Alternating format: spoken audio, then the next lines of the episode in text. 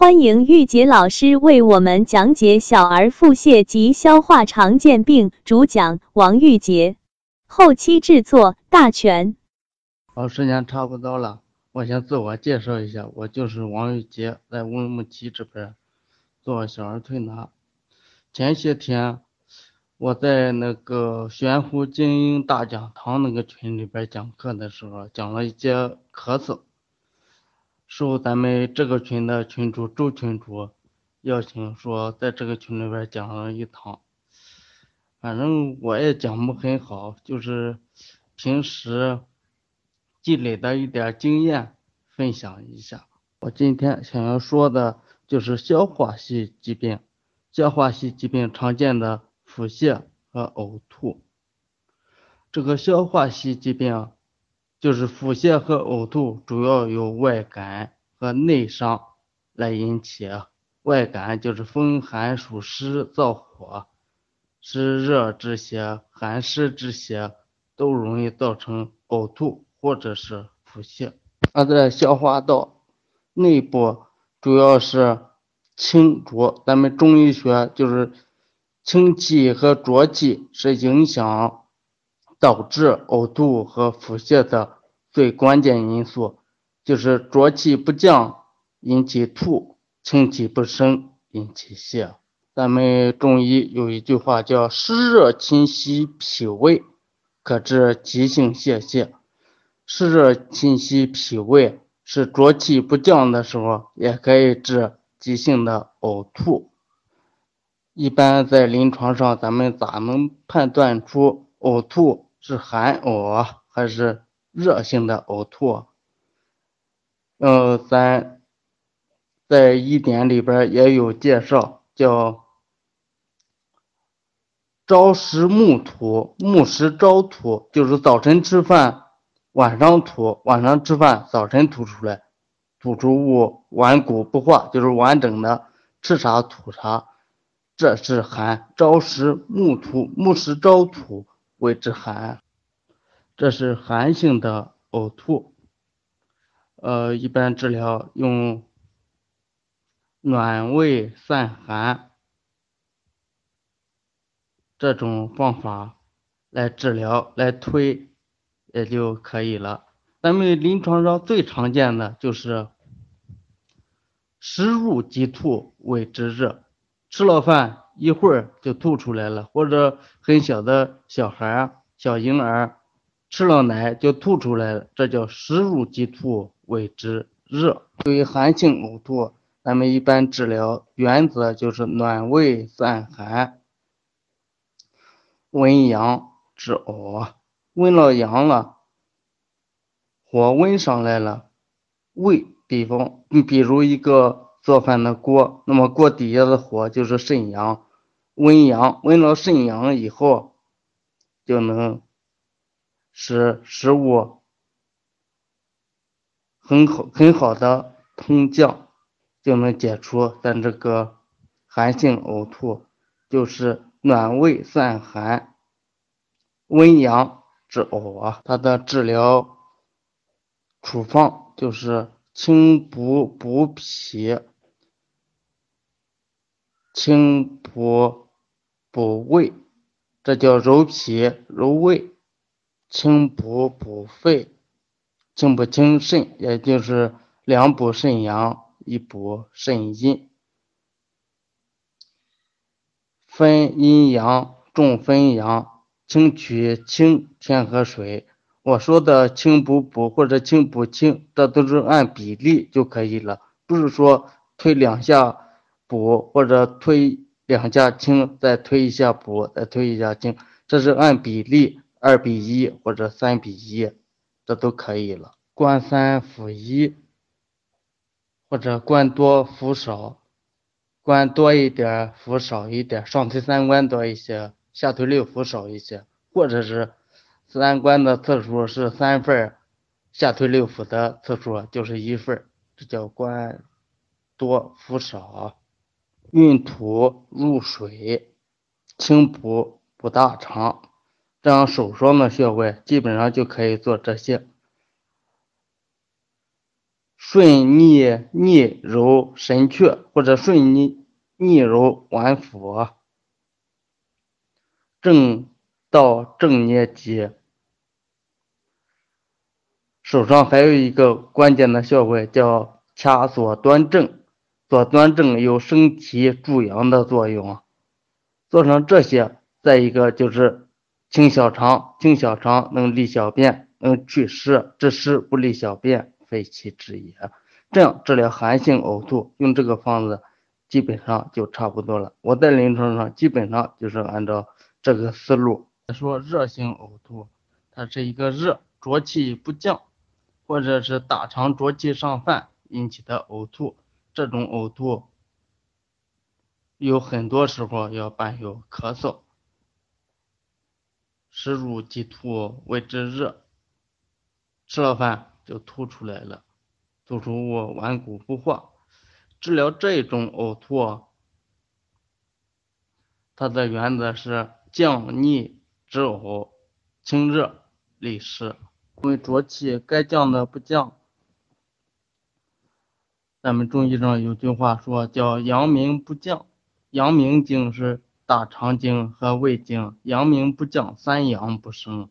三阳是阳明、少阳和太阳，少阳解表，少阳经就是一个主宰、主管法律的，它能够解表，散出一些表邪。如果阳明不通降，通降失失失了。失去它的功能了，少阳的解表功能也就丧失了。阳明不降，三阳皆失。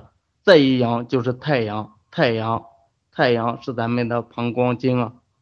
膀胱主一身之外翻，总六经主营卫，膀胱经也很主要，也很主要，它抗邪的功能也就失去了。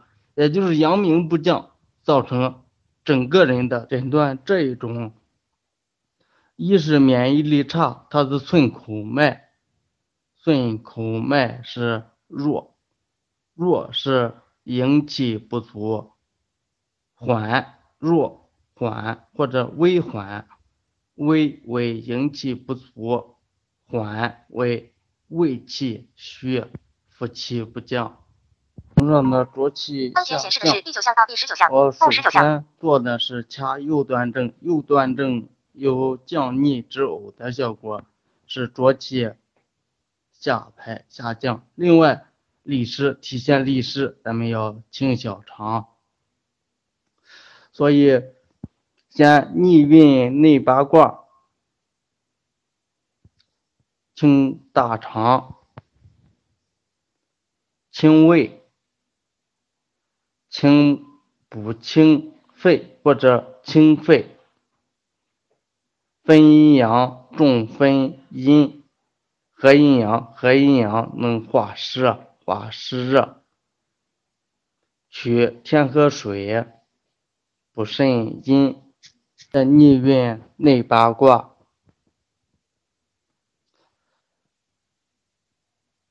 三关六腑同清，或者是推。光清六腑，平肝清肺，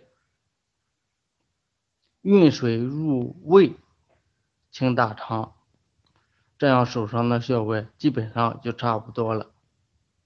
另外可以从天突推到中脘下，嗯，降逆止呕，降浊气，顺揉脘腹或者顺揉神阙，倒捏脊，下推归尾。七节骨，这样这一组穴位在临床上治疗热性的呕吐也就差不多了。简单的介绍完了呕吐，咱再介绍腹泻，因为腹泻和呕吐有千丝万缕的联系。我刚才说过，浊气不降，容易造成呕吐，就是热性呕吐。如果清气不升，湿邪困脾，清气不升。就能导致腹泻。咱们学过中医的都知道，脾不虚不泄，肾不虚不久泄。这里说的脾虚就是脾阳不足，因为外感湿邪困脾了，脾气不升，是不是清气就不生了？脾有生清的作用，清气不生，湿邪困脾导致的这一种泄泻。因为脾为后天之本，肾为先天之本，脾阳是根于肾阳，脾阳不足也会累积到肾阳的不足，所以脾不虚不泄，肾不虚不久泄，肾阳一不足，肯定要久泄，就是咱们临床上常见的，一各大医院都去了，一泻一拉拉多长时间？湿邪困脾，引起脾不生清。清气不升，浊气不降。清气不升，浊气肯定就不降了。如果清气不升厉害，导致腹泻；浊气积在上边的多，引起呕吐。清浊是咱们整个中医学对消化道的最关键、最主要的内容啊。这个肾阳不足，它能因为。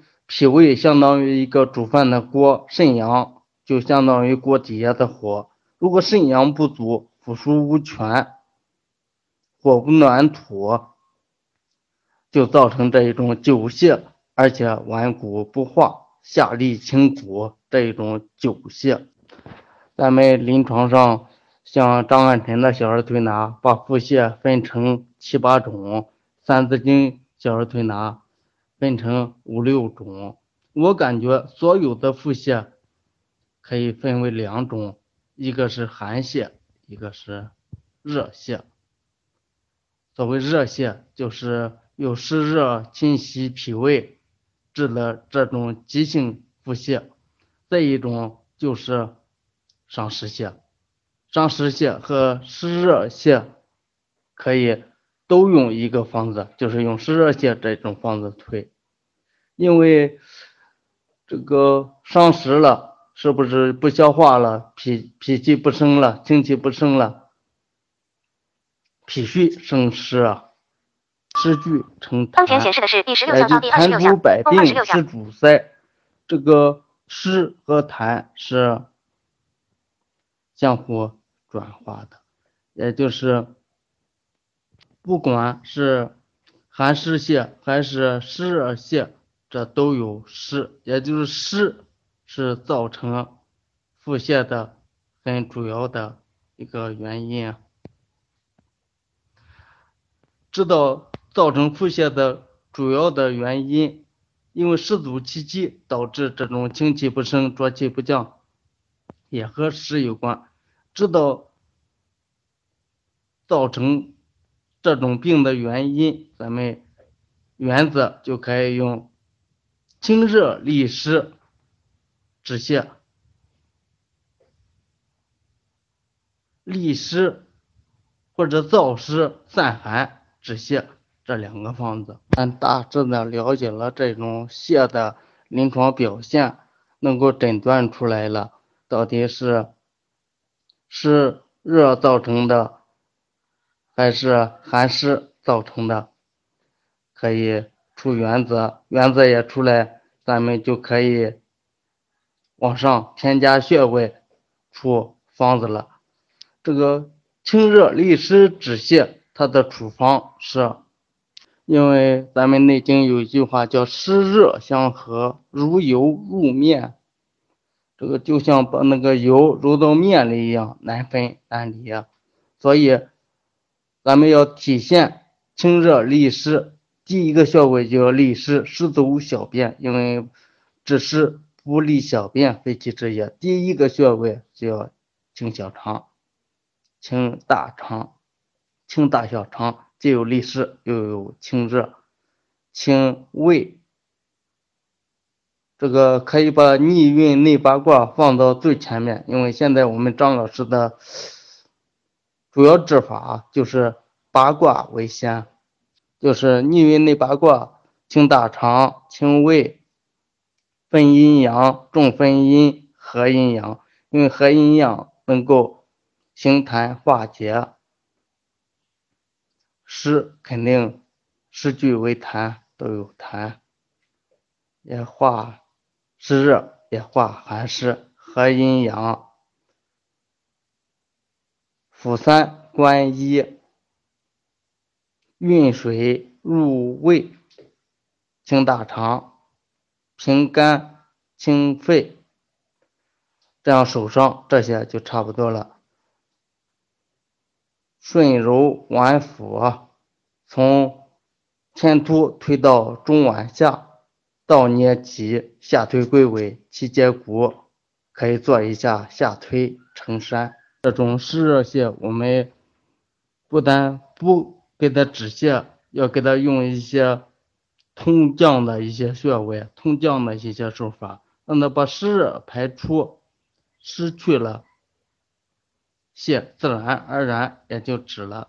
嗯，在临床上，咱们知道，不管寒湿泻、湿热泻，只要小便多了，湿走小便，湿沥出来了。很快也就好了，这是小便一多，大便就不泄了。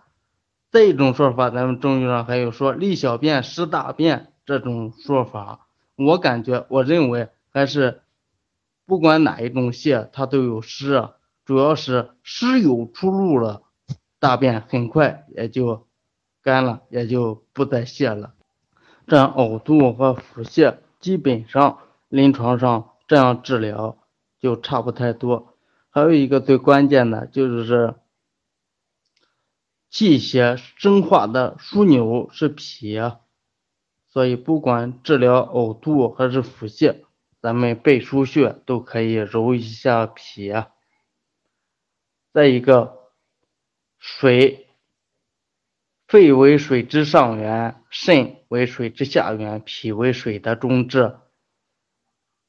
还有句话说，脾就是体内水液代谢的一个拦河坝。如果那么脾这一关打通了，无论它的气血生成、气血生化，还是水液的代谢，都能正常上下交通，它的腹泻或者呕吐也就很快康复了。我在临床上治疗小孩常见病，我一般。最主要的就是脉，脉是人的根本。我在这里没讲脉，因为，呃，咱这里边我不知道，呃，有没有真正的内行。脉，过去古人经常说，不足万人摸脉是没有多大感觉的。这个有的时候不摸脉，通过别的诊断方式，就像我在，呃，前面讲的。也可以诊断出来，如果有了脉，就更完全了，诊断就更精确了。也就是多诊合参视为上功。不管呕吐还是腹泻，它都有脾胃的病变，脾胃的症状就是脾胃虚，再一个抵抗力不足，抵抗力不足，外邪侵袭，湿邪侵袭。咱们的寸口脉主要是好营卫，后营卫寸口脉，我刚才讲了。再一个就是扶阳脉，我用扶阳脉，就是足背动脉，冲阳穴。扶阳脉这种有时候会产生一种叩脉，叫叩脉浮大软如葱，按之旁有中间空，就是像摸大葱的叶子一样。刚一按，轻按是有啊。往里按就没了，这叫控脉。另外后脾胃还有一个关键的就是人迎脉，再一个就是太溪脉。后脾阳和肾阳，如果太溪脉不出，说明肾阳和脾阳。咱们人体内最关键的两把火，就是一是肾阳，再一个就是脾阳。如果肾阳和脾阳弱，太溪脉肯定是。不出或者很微弱、很微小。这个腹泻在临床上经常会听到西医的一些诊断报告，细菌性或者病毒性。不管细菌还是病毒，咱们搞中医的都可以用阴阳来代替，阴盛阳盛、阴虚阳虚，或者是有湿。呃，咱们内经上有一句话叫“自古通天者，本于阴阳”，也就是用阴阳，阴阳是咱们人体的最基本单位，能调理好阴阳，整个人也就没有病了。呃，有人说他的细菌或者病毒导致到底是热邪还是寒邪？这个过去有一个小故事，说爱迪生在做实验的时候，他找了一个博士生做他的助手啊。有一次，他给那个博士生说：“这个梨形有一个梨形的容器，你把它的容积给我计算出来。”结果。那个博士生一看这个梨形的，说长的按长的算不行，按圆的算又不行，呃，在那里挠头皮啊。爱迪生看到了以后，就拿那个梨形容器盛满水啊，倒在一个规则的容器里边。他说这就是它的容积。我说这个典故的意思就是。它的风寒暑湿燥火，也就是六淫外感之邪是啥？是热的，是寒的？它的气候是啥样的？是不是咱们就能判断出它这个细菌还是病毒是一个啥样的属性？再一个就是咱们吃的食物是啥样的？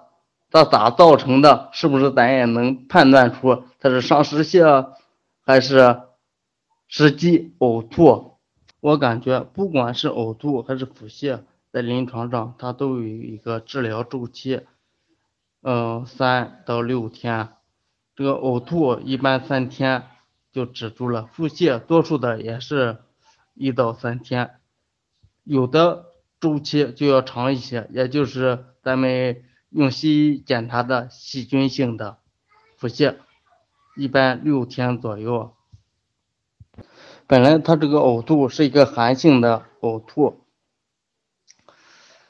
该三天好的，我推了两天了，还没好，有可能还有加重的趋势。我一看，赶快再改吧，这就是优柔寡断，就很有可能失去最佳的治疗时机，像打仗一样失去了战机，这叫失之于优柔寡断。有的他本来是寒吐，哎呀，他一吐了。祝你上冲皆属于热啊，这是咱们《内经》的原话。但他说皆属于热，不是完全都属于热，胃寒也能造成呕吐的。如果是推两天不好，你就改了，这就是优柔寡断。如果寒性呕吐来了，你就给他用大补的方法推，或者大清的方法推啊。寒性呕吐，你用大清的，它是不是更助寒了？这叫如果治疗当前显示的是第二十二项到第三十二项，共三十二项。咱们治疗了四天了，三天了，效果不好，你再改，这也是失去战机，这叫优柔寡断。这样以此类推，咱咱们就不类举了。我讲这些当前显示的是第二十三项到第三十三项，共三十三项。我在临床上，呃，所见所闻。或者是积累的一点经验，给大家分享一下，希希望对各位群友能有一些帮助。